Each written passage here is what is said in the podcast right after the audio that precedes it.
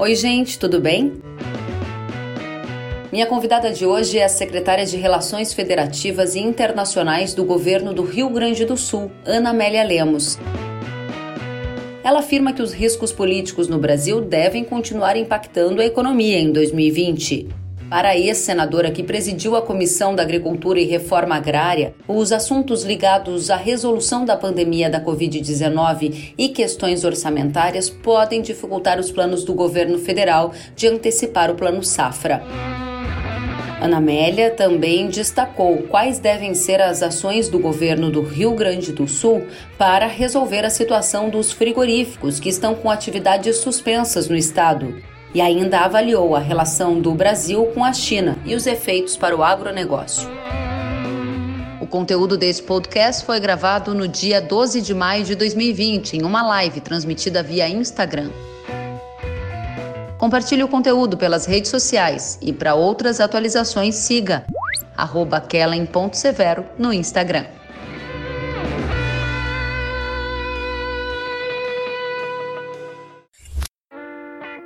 Seja muito bem-vinda, secretária. Prazer em recebê-la. Muito prazer, Kellen. É uma alegria muito grande estar com você nesse dia. Um... Estamos aí vivendo momentos de muita tensão, de muita preocupação. E é uma alegria estar participando do teu programa, você que tem um conhecimento muito grande, está muito ligada com os uh, dilemas e com os desafios, claro, que o agro brasileiro tem neste momento. Muito obrigada pela presença e vai ser uma rica conversa nesse momento, secretária, em que o cenário muda muito rapidamente, né? Só para trazer algumas informações para todos que nos assistem. O dólar fechou hoje em um novo patamar recorde, 5,86. Risco político sobe, preocupações vindas do exterior com uma eventual nova onda do coronavírus em países da Ásia que voltaram a registrar casos ou seja, o ambiente no mercado está muito dinâmico. E o agronegócio, na sua avaliação, está sendo favorecido por todo esse dinamismo e essa taxa de câmbio? Vai ficar incólume nessa crise ou não? A gente também tem desafios importantes para enfrentar. É, Kellen, eu acho que nós temos aí é, uma dualidade no caso do comércio exterior no momento de pandemia. Primeiro, eu, eu sempre acreditei eu sempre disse, sua colega aqui como jornalista, inclusive no canal, o agro brasileiro é a galinha dos ovos de ouro da economia brasileira. É o motor, não adianta, é a locomotiva. E agora mesmo, em plena pandemia, os números da, do nosso comércio exterior, no caso da exportação, foram, não foram tão desastrosos por conta exatamente da, do papel que tem o agronegócio. As nossas commodities agrícolas são expressivas. Hoje o Brasil é o primeiro, segundo maior produtor e exportador de grãos e de proteína animal também. Então, é, é, eu acho que a, a, a, bala de prata que nós temos na, na, economia para a pandemia é o agronegócio. E é preciso entender a complexidade disso. Então, quando você fala que o dólar chegou a quase seis, por um efeito político, eminentemente político, é, no, no, dia de hoje. É, é preciso entender também que é bom para exportar, claro, porque entram mais reais no bolso do exportador do brasileiro. Porém, muitos dos insumos ainda para o agro são importados. E aí nós temos que fazer esse contrapeso e aí a dualidade. Então, o que a gente está importando de uh, componentes para os fertilizantes, por exemplo, e, e outros, uh, outras dependências, então nós temos aí que fazer esse contrapeso. De qualquer modo, o nosso superávit ainda é muito elevado e precisamos tratar bem os nossos parceiros. Eu acho que nós não podemos ignorar que o nosso mercado para proteína vegetal, qual é? É a Ásia, é a China em primeiro lugar. O nosso grande mercado para proteína animal são os países árabes, a China e outros países, eh, eh, especialmente na, na, na, América do Norte. Então, eu acho que nós temos que ver, verificar todo esse cenário e trabalhar é, com a realidade, com dados, e não hostilizar nenhum dos nossos mercados. Não hostilizar a China, não hostilizar os mercados árabes, porque há muita suscetibilidade. E nós temos que pensar também que nós não somos os únicos fornecedores. Os Estados Unidos são concorrentes do Brasil, a Argentina é concorrente do Brasil, no caso de proteína animal, no caso de soja também. Então, nós temos que pensar muito bem e, e, ter estratégias positivas e construtivas com os parceiros. Eu acho que o respeito também na área internacional é, é tão importante quanto na política. Muito importante. Esse é um tema que a gente vai retomar no nosso bate-papo, as relações do Brasil no agro e nesse mercado global com China e outros países. Quero também tratar dos desafios aqui internamente no Brasil, mas não posso deixar de pegar um link com algo que a senhora secretária acabou de dizer. A senhora destacou que um dos motivos que levou o dólar a se aproximar de seis reais hoje é o fator político. E todos que nos acompanham estão atentos ao noticiário. De novo, a gente volta a ter aqui no Brasil esse aumento da tensão política ligado à figura do presidente da República e todos os fatos que envolvem a saída do ex-ministro Sérgio Moro e as acusações que ainda estão sob investigação. Secretária, a senhora esteve como senadora, vive a vida de Brasília há décadas e sabe ler o cenário político muito bem, até porque durante décadas também cobriu jornalisticamente o cenário de Brasília. Qual é a percepção que a senhora tem hoje da política brasileira e que riscos e desafios o agro pode ter advindo desse cenário? É, eu vou dizer dois cenários. É, no agro, aquilo que eu falei sobre os países árabes. Quando você toca numa coisa que é sensível aos países árabes, por exemplo, é tirar a embaixada do Brasil e colocar a embaixada em Jerusalém, você está criando um problema, é um problema de ordem diplomática e política para reflexos imediatos na área econômica. Então, o mercado árabe reage porque isso é uma questão sensível. A outra questão é você hostilizar a China, acusar a China de responsável por disseminar o vírus. Então, você está fazendo uma acusação, é uma acusação sem nenhuma base científica, porque toda a ciência está dizendo que é, é, esse vírus é um vírus é, natural, é um vírus nascido, nasceu, é, veio da China, mas ele não, não necessariamente é um vírus é, que, como se diz em algumas narrativas aí, um vírus que a China fez e produziu. E, e, a, e essa narrativa não é só aqui no Brasil, é também em outros países, e, e de publicações até bem importantes. Então, o, o efeito político sobre esse processo é muito grande. E, e, isso pode contaminar, sim. Então, por isso que é preciso cuidado. A ministra Tereza Cristina, eu acho ela exemplar no, no comportamento dela, na serenidade dela. Então, no momento que há um incêndio, ela não joga mais gasolina. Ela, pelo contrário, ela vai lá apagar o incêndio e resolver os problemas, seja com o governo chinês, falar com o embaixador, seja com os países árabes, fazer reunião e, e no começo do governo você lembra do que aconteceu. Então, essa, essa operação. Agora, você não pode ficar nessa dualidade. Ou você tem um, uma atitude permanente é, em, em torno desses temas, ou você fica sempre criando hostilidades desnecessárias. Não há necessidade de você fazer isso. E também eu acho que o governo, os seus líderes, seja o presidente da República, os seus ministros, o chanceler, precisam, quando vão escrever uma postagem que envolva o interesse maior do país, pensem duas vezes antes de escrever uma postagem que vai agravar a, o nosso relacionamento. Então, todo cuidado, é preciso muito respeito nesse relacionamento nessa hora não só os médicos que estão cuidando é, do atendimento na saúde, mas também dos agentes econômicos. Eu sei que está problemático, todo mundo está perdendo, a economia está parada. Só no Brasil? Não, no mundo inteiro. Nós temos que repensar tudo. O agro está se havendo porque, como atividade essencial é comida, ele está trabalhando. Evidentemente que não no seu, em toda a sua capacidade, tem ainda alguns itens ociosos, estamos numa entre-safra, a soja, a soja foi colhida, o milho colhido, nós temos uma, uma safrinha logo em seguida. Então, você tem alguns fatores. Tem outros fatores é, prejudiciais aí também, que é o fato de uma seca no sul do país, com uma quebra muito significativa em relação à soja. Então, você tem vários cenários nesse aspecto. Agora, a política está contaminando muito a economia brasileira.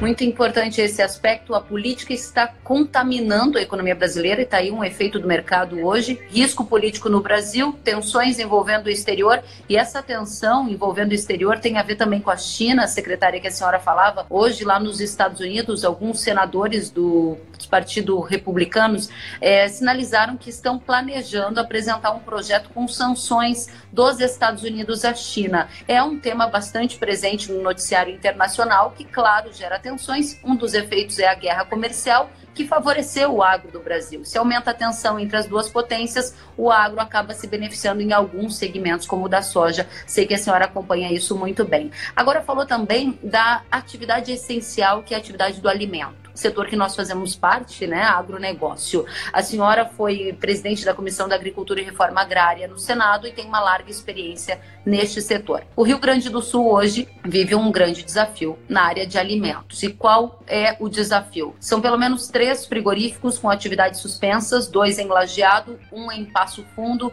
e um grande desafio, equalizar a saúde dos funcionários e o alimento na mesa também do brasileiro. Há uma expectativa, secretária, de que se esses frigoríficos não voltarem a funcionar, matematicamente dá para esperar pelo menos até o fim da semana para que não seja feito o abate sanitário de milhares de aves e suínos. Qual é o jeito de solucionar essa equação na sua visão? Kellen, eu acho que precisa de novo muita racionalidade, muita sensatez e muito equilíbrio numa hora dessas, entende? É, você tem, você não tem estoque, você não tem onde guardar o suíno que está pronto para o abate. Não tem onde guardar. Então tem que tirar do, do, do lá do, do, produtor. Então a, a, grande parte são produtores integrados ao sistema integrado, seja de aves ou de suínos. É, é preciso pensar. E esse integrado, ele, ele é sozinho, ele não tem uma cadeia atrás dele. Ele tem a sua propriedade que cria para fornecer para aquela, aquela agroindústria. Então, existem vários fatores que precisam ser levados em conta. A justiça tem que a, avaliar também as consequências que isso provoca. É, no caso de um, acho que de um frigorífico de lajeado foram 15 dias a, a, a suspensão por, por 15, 15, dias, que é o período de uma quarentena, mas eu acho que devia aí também estabelecer uma, com base na ciência, formas de você produzir sem gerar nenhum risco à saúde de outros eh, funcionários, reduzir o tamanho, reduzir a quantia de operários eh, trabalhando naquela unidade,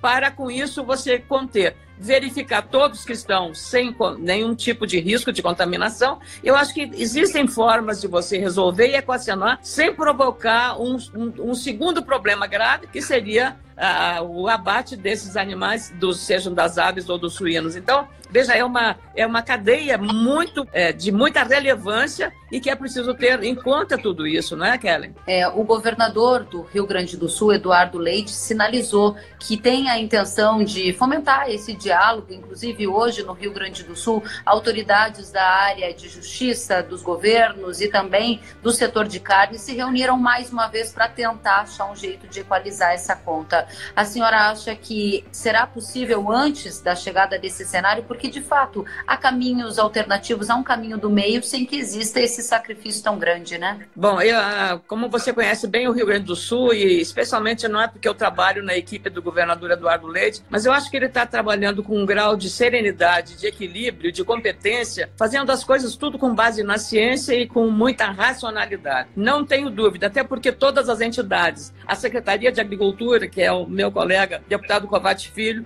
o presidente da Assembleia, deputado Hernani Polo, que foi é, secretário de Agricultura, muitos membros da bancada federal, próprio presidente da Frente Parlamentar também gaúcho, Alceu Moreira, vários parlamentares estão cuidando de, dessa situação no Rio Grande do Sul, é, com, que, em, duas, em duas áreas. É a questão da seca sobre a agricultura e a questão essa também, como você mencionou, do fechamento de, dessas unidades de produção de suínos e de aves lá em Passo Fundo e em Lajeado. Então, esse, esse trabalho está sendo feito eu tenho certeza. O, o governador criou um comitê, é, Kellen, um comitê que junta todos, todas as, as, as representações da sociedade.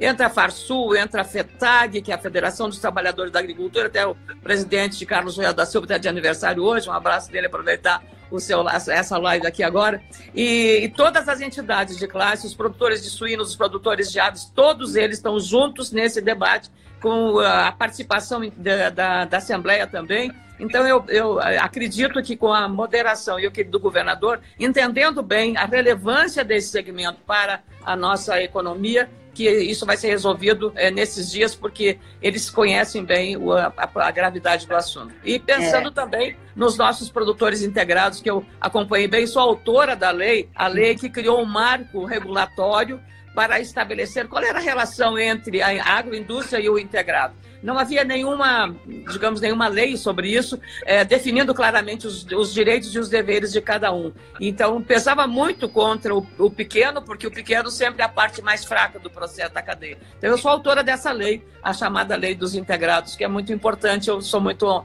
muito orgulhosa disso, desse trabalho feito. Muito bem lembrado, de fato, a cadeia dos integrados é uma Exato. cadeia muito relevante, que tem muita representação e que bacana que esse trabalho foi feito pela senhora secretária. Eu quero aqui dizer que hum, a nossa audiência tem vários comentários aqui elogiosos a respeito do seu trabalho. Eu também Agora, agradeço, que eu também estou lendo, eu estou lendo também, estou muito feliz e emocionada até, minha querida Kelly. Que bacana, é um reconhecimento pelo seu trabalho.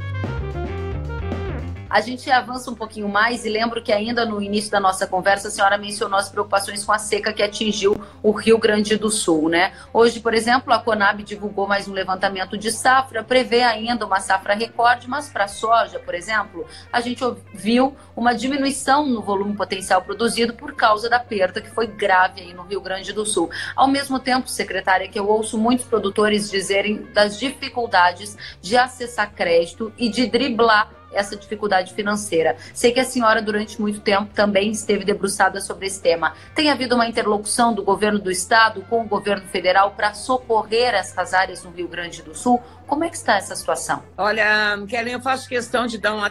Como testemunha também disso, eu acho que a bancada do Rio Grande do Sul, todos os partidos, todos os partidos, tanto na, na Câmara Federal quanto na, no Senado Federal, são os três senadores. É, eu lembro bem que foi no dia anterior à tomada das medidas de quarentena, início aqui em Brasília, que foi o primeiro estado, que, o Distrito Federal, que começou com a suspensão das aulas e o fechamento do comércio. Eu me lembro bem que foi na véspera dessa decisão tomada aqui em Brasília pelo governador Ibanez. O governador, ele pessoalmente estava, eu estava presente também, numa reunião é, com os secretários de Agricultura do Rio Grande do Sul, com a Vade Filho, o governador e a ministra Tereza Cristina no gabinete dela, com toda a bancada e discutindo exatamente a emergência para o problema da seca, que entra várias questões, não só Uh, o que a, o Ministério pode dar, mas também como situação de calamidade, outras emergências que a Defesa Civil pode fazer. Porque hoje, Kelly, a, a situação está tão grave que na minha cidade, Lagoa Vermelha, que fica no nordeste do Rio Grande do Sul, está um racionamento de água, está faltando água na cidade de abastecimento na casa das pessoas. Então, houve uma queda violenta né, no fornecimento de água. Então, esse é um dilema que antigamente estava em, situado em algumas regiões, como Bagé, que frequentemente tinha sua, os seus problemas de, de estiagem com escassez de água na, na área urbana, uhum. agora em, toda, em todo o estado do Rio Grande do Sul está com esse problema. Então, o governador, é, no caso da, da seca, esteve com a ministra, a ministra tomou as providências que teve,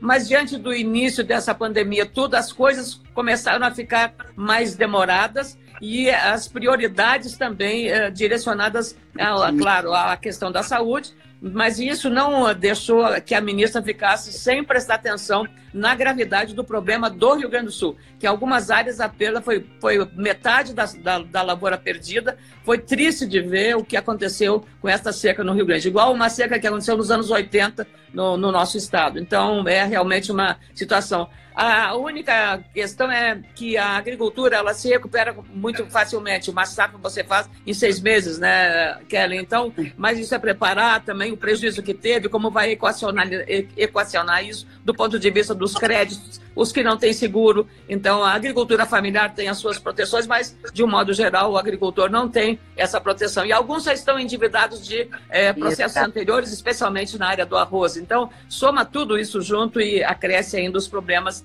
para os agricultores brasileiros, é, especialmente do, do, meu estado. Exato, do nosso estado conterrâneas, né, secretária? A Maiara Agnol, que está aqui nos assistindo, ela disse que as determinações de crédito e para resolver esses problemas de dívidas estão bastante morosas e que ainda não chegaram, né? Essa é, foi o que eu falei agora, a demora. Normalmente já é demorado, e agora com a pandemia ficou mais complicado ainda porque quando você vai bater no Ministério da Economia, ele está olhando outro setor, está botando matérias de eh, emergência, orçamento de emergência. Então, as coisas estão também complicadas por conta desse cenário que nós estamos vivendo agora, não é, Kelly? Bastante é, relevante a gente destacar isso, porque quando a gente vê um dólar ao redor de seis e vê alguns setores exportadores com perspectivas de margens positivas, com bons resultados, cria-se em alguns cenários, secretária, a visão distorcida de que o agro como um todo está nadando em um mar de rosas, o que não é verdade. E o ponto importante deste cenário de preocupação com a seca, de dívida, de crédito,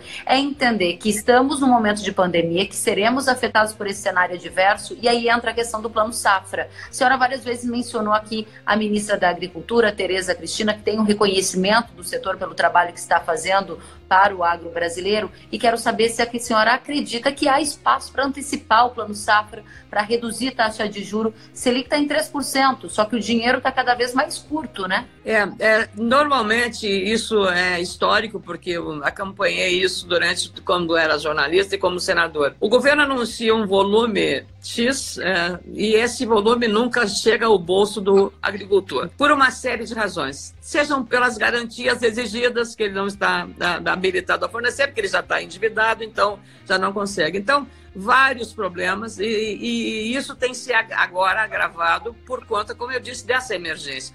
Mas a ministra está conversando muito. Havia até a intenção, se dependesse exclusivamente dela e da Frente Parlamentar da Agricultura, um lançamento antecipado do Plano Safra como uma espécie de uma esperança para o agricultor saber em que bases ele irá operar e de que disponibilidade de recursos ele terá para custeio ou para investimento. Mas isso não está sendo fácil de, dessa construção em função exatamente do quadro que nós estamos vivendo, que é um quadro absolutamente inusitado é um quadro de emergência, então, por isso, é, e em alguns casos, como no Rio Grande do Sul, de calamidade, é, a dificuldade que tem a ministra de consertar com a área, com a equipe econômica, é uma solução para o setor do, da agropecuária. É, mas eu acho que é uma injustiça quando você disse bem é, o agricultor, né, que chamavam de caloteiro, eu acho que é uma injustiça que se faz. É, o agricultor brasileiro hoje está entre os mais competitivos do mundo, embora os nossos problemas de logística, custos de produção, continuem sendo custo Brasil muito grave. Eu só vou dar um caso que eu acompanhei isso no Senado,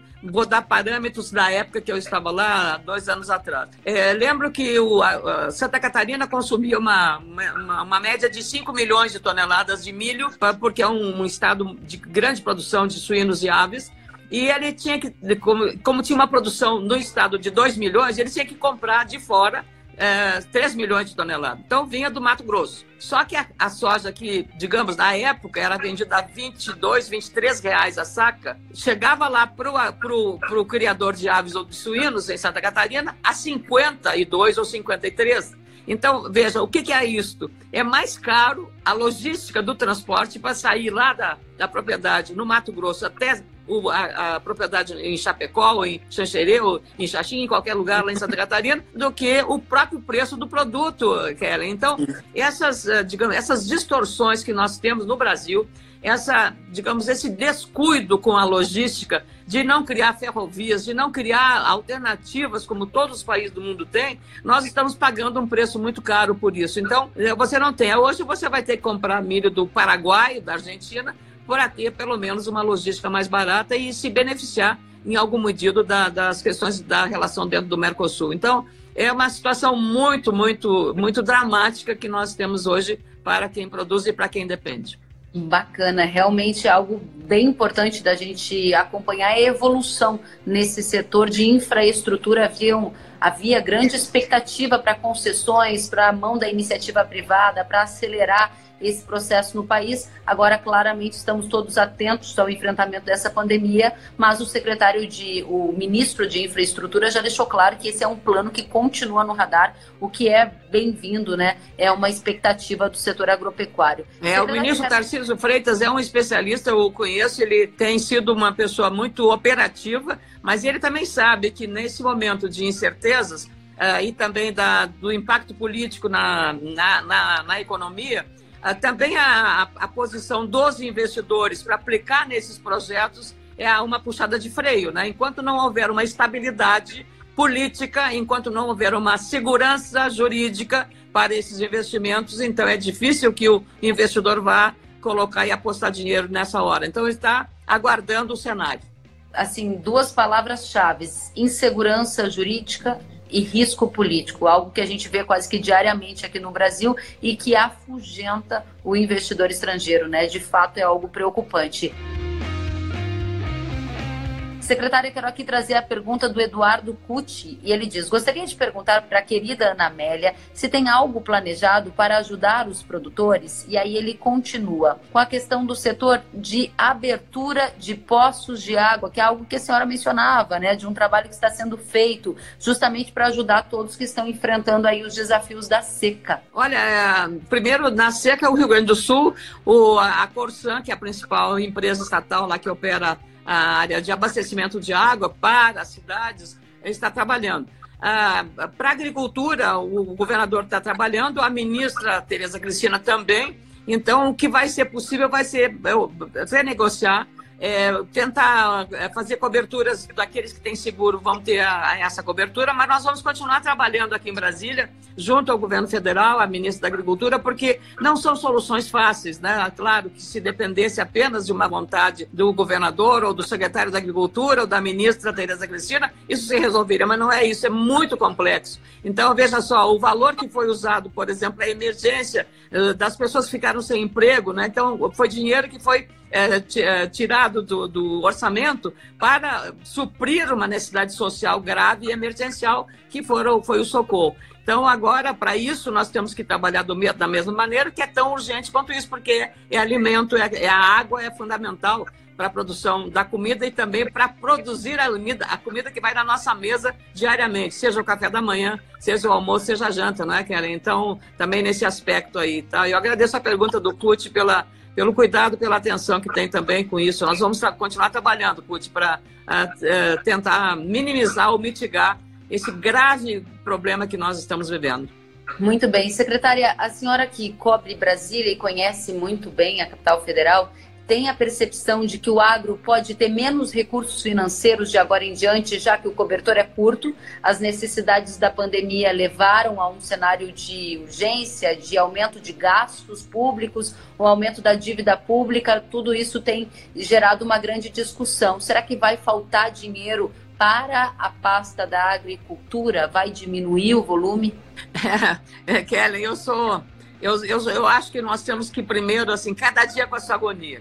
Se nós já começarmos a, a falar em falta de dinheiro né, para a agricultura, nós já estamos criando mais uma ansiedade do agricultor, que é a indefinição, a incerteza. Então, não vamos jogar incerteza nesse cenário. Vamos apostar que se todo mundo fizer o seu dever de casa, os ministros, os técnicos, todo mundo trabalhar, os governadores, os prefeitos, se todo mundo entrar junto, na mesma direção, buscando uma solução, você encontra. Porque se, você, se a gente começar a fazer a projeção, vai faltar, vai, vai ter esse problema ou aquele, nós já estamos nos antecipando com uma coisa negativa. Eu prefiro não, vamos acreditar. Vamos acreditar que vai dar certo, que vai resolver e que é possível com boa vontade e com muito trabalho, muito trabalho, o exame técnico, examinar o orçamento, ver o que é disponível e como você pode remanejar alguns recursos para algumas áreas que poderão é, retardar o seu, é, a sua realização e fazer aquilo que é emergencial. Mas para isso é preciso, de novo, muita sensibilidade do gestor,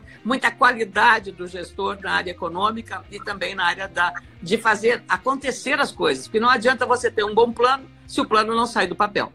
Exato. Aí a senhora disse também que é preciso que todos estejam remando para o mesmo lado. Governo federal, governadores, prefeitos. Houve no início das, da nossa vivência nessa pandemia algumas decisões de prefeitos que iam na contramão de determinações e que impediam até o pleno funcionamento do agro. Felizmente, isso se resolveu. Veio a portaria que deixou claro que era o trabalho essencial. No entanto, no noticiário, a gente percebe que essa relação entre governo federal e governadores tem alguns ruídos. Eu gostaria de saber qual é a sua visão sobre o cenário do Brasil na política e as implicações para a vida prática do agro. Eu, como sou uma senadora uma senadora municipalista, eu entendo o Brasil como uma federação em que os primos pobres, os estados e os municípios, estão sofrendo muito. E lamento também que muita gente ah, é, coloque num cesto só é, políticos ou lideranças é, que governam, sejam municípios ou estados,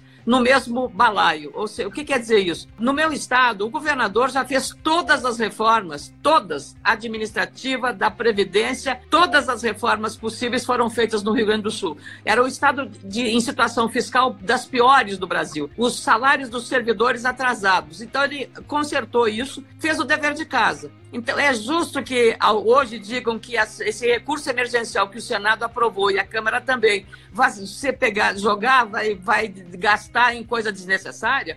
Eu acho que é desacreditar na classe política que na democracia precisa ter a crença de que tem gente trabalhando muito seriamente, muito corretamente. Muitos governadores, estados aí que estão com um índice pequeno de Mato Grosso do Sul, o Rio Grande do Sul, o trabalho que está fazendo, vários estados estão fazendo com, digamos assim, com muita eficiência o seu trabalho. Agora, se você é, começar a desacreditar e a evitar e a desagregar, Kellen, desagregar nós somos uma federação. O presidente da República pode estar na federação lá no artigo 53, é, o dever até do senador. Por isso que o Senado são, são três senadores por Estado. É a Casa da República. No Senado você tem que defender o interesse do Estado que você está lá representando.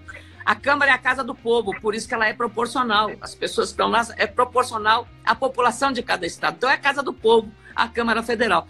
E o Congresso está fazendo a sua parte. É, agora, você imaginar que seja impossível, a coisa mais fácil, que é conversar. Conversar o presidente com os governadores.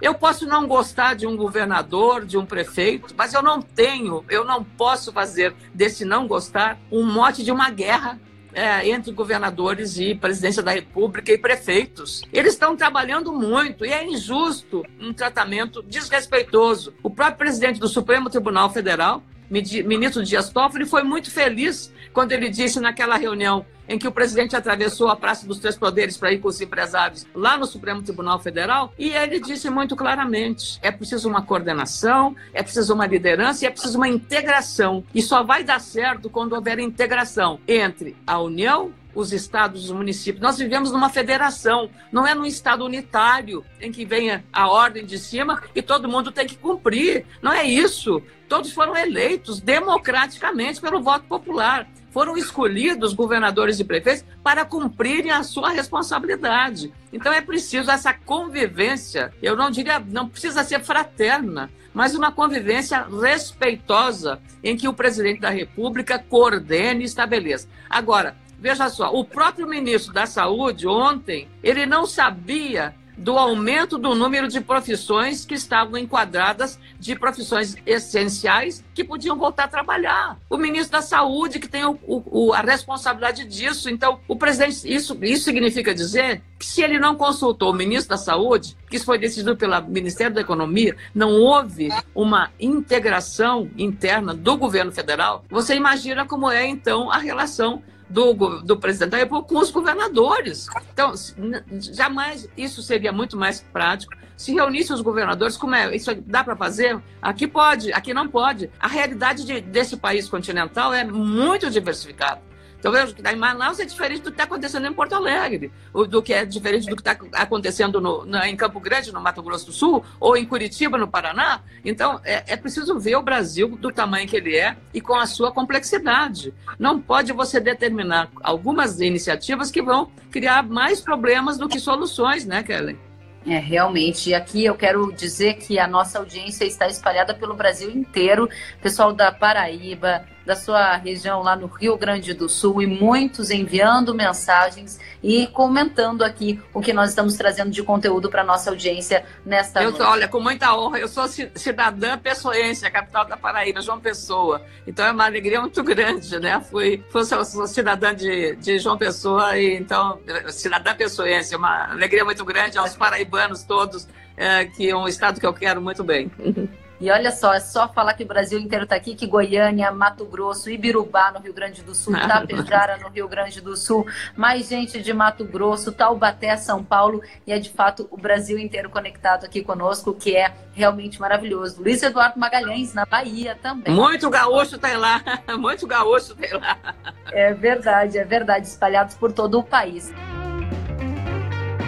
Secretária, eu costumo fazer com os nossos convidados aqui o que eu chamo de ping-pong, que é quando a gente está se encaminhando para o fechamento da nossa ideia, é como se a gente retomasse algum dos pontos da nossa conversa, mas de uma maneira mais célere, que é um ping-pong. Eu trago o assunto e a senhora traz a síntese do que foi a ideia apresentada. Topa participar? Sim. Então vamos nessa. Gostaria de começar com o primeiro, um dos primeiros tópicos da nossa conversa, que foi o dólar a 5,86, um novo recorde, fruto de tensões no mercado internacional e de risco política. A sua avaliação é que o cenário vai ficar ainda mais arriscado com essas tensões tendendo a aumentar, sim ou não? Eu penso que sim, né? Até porque depende muito da, do comportamento do presidente da República. Se o presidente falasse menos e operasse mais, eu acho que ele criaria um ambiente mais tranquilo para que todos os operadores, governadores, prefeitos, ministros, inclusive, trabalhassem com mais tranquilidade.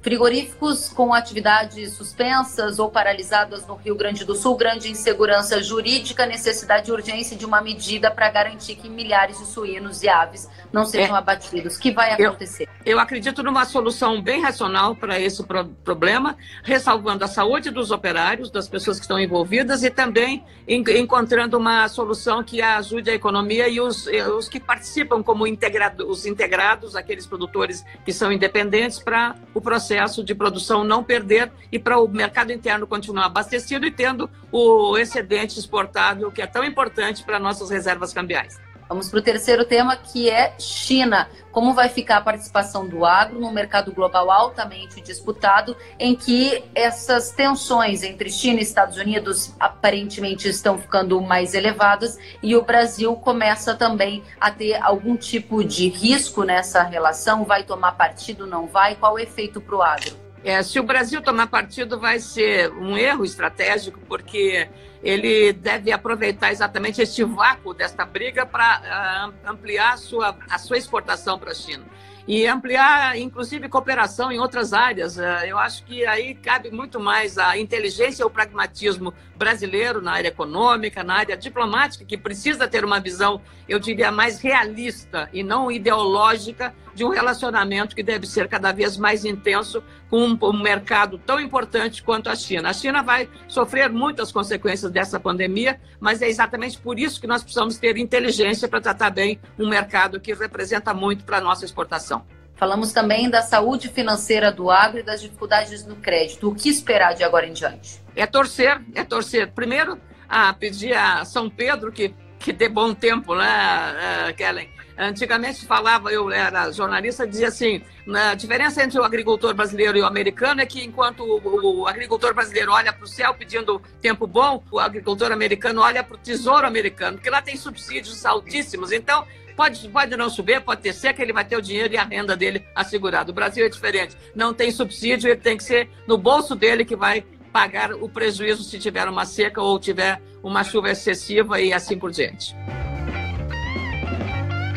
E para encerrar, gostaria da sua palavra, sua expectativa para a gente entender o que vem pela frente, porque o tema dessa live é justamente desafios e cenários para o agro, o que vem pela frente. É, Kellen, eu acho que as crises elas desafiam a capacidade das pessoas, seja na sua vida pessoal ou familiar, seja nas suas empresas ou na sua profissão. Então, quanto maior for o seu empenho para resolver e superar e se reinventar também na crise, nós vemos milhares de exemplos que estão mostrando exatamente isso. Então, em vez de. Eu lembro sempre o caso, né? É como aquele. Tem umas pessoas que choram e outras produzem lenços. Nós temos que produzir lenços e as lágrimas a gente guardar só para uma perda muito triste de uma pessoa que morre por conta é. desse Covid-19. Mas a gente tem que ter uma sensação realista e uma certeza de que a gente vai sobreviver, que isso vai passar e que nós vamos vencer. Mas e aí precisamos ter muita crença, muita fé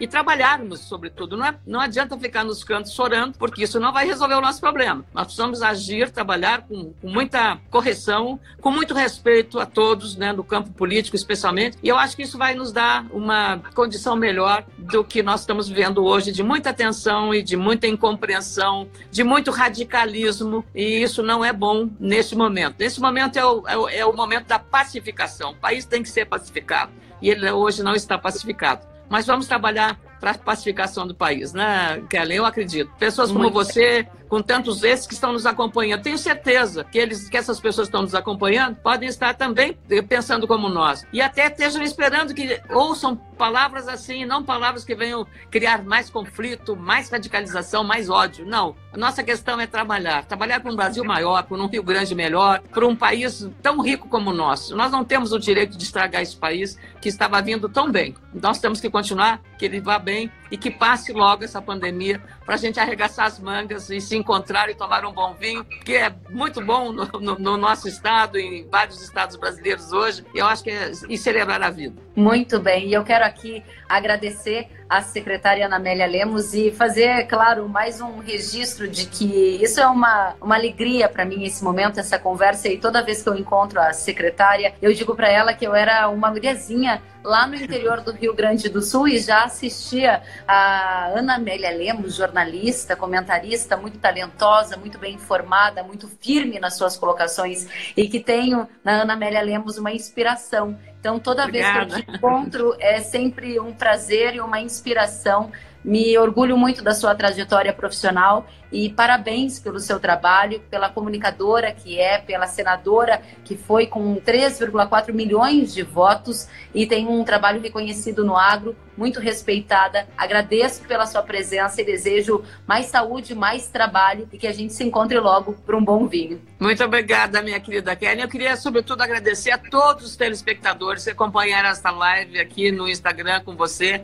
Eu fiquei muito feliz e é a primeira vez que eu opero em outros aplicativos, mas eu estou muito, muito muito contente, especialmente porque é o Brasil inteiro conectado. Mas só está acontecendo isso pelo seu talento, pelo que você vem fazendo em favor de um setor que precisa ser respeitado. Agricultores brasileiros precisam ser respeitados, precisam ser valorizados. Eles são exatamente aquelas pessoas que, como os enfermeiros, hoje é o dia do enfermeiro, é, como os enfermeiros, os médicos, as enfermeiras, toda a área técnica da saúde está trabalhando hoje. O agricultor faz isso também, é, no dia a dia. Então é preciso reconhecer o trabalho de todas essas pessoas. E, e, e, a comunicação é fundamental nessa hora. Então, Kellen, muito obrigada pela oportunidade. De novo, a todos que estão nos acompanhando, muito obrigada pela chance que eu tive de expressar aqui algumas crenças que eu tenho de como viver melhor, que é compreendendo, respeitando e acabando com os, os radicalismos que tanto nos uh, perturbam a mente e às vezes o coração também. Um grande abraço a todos.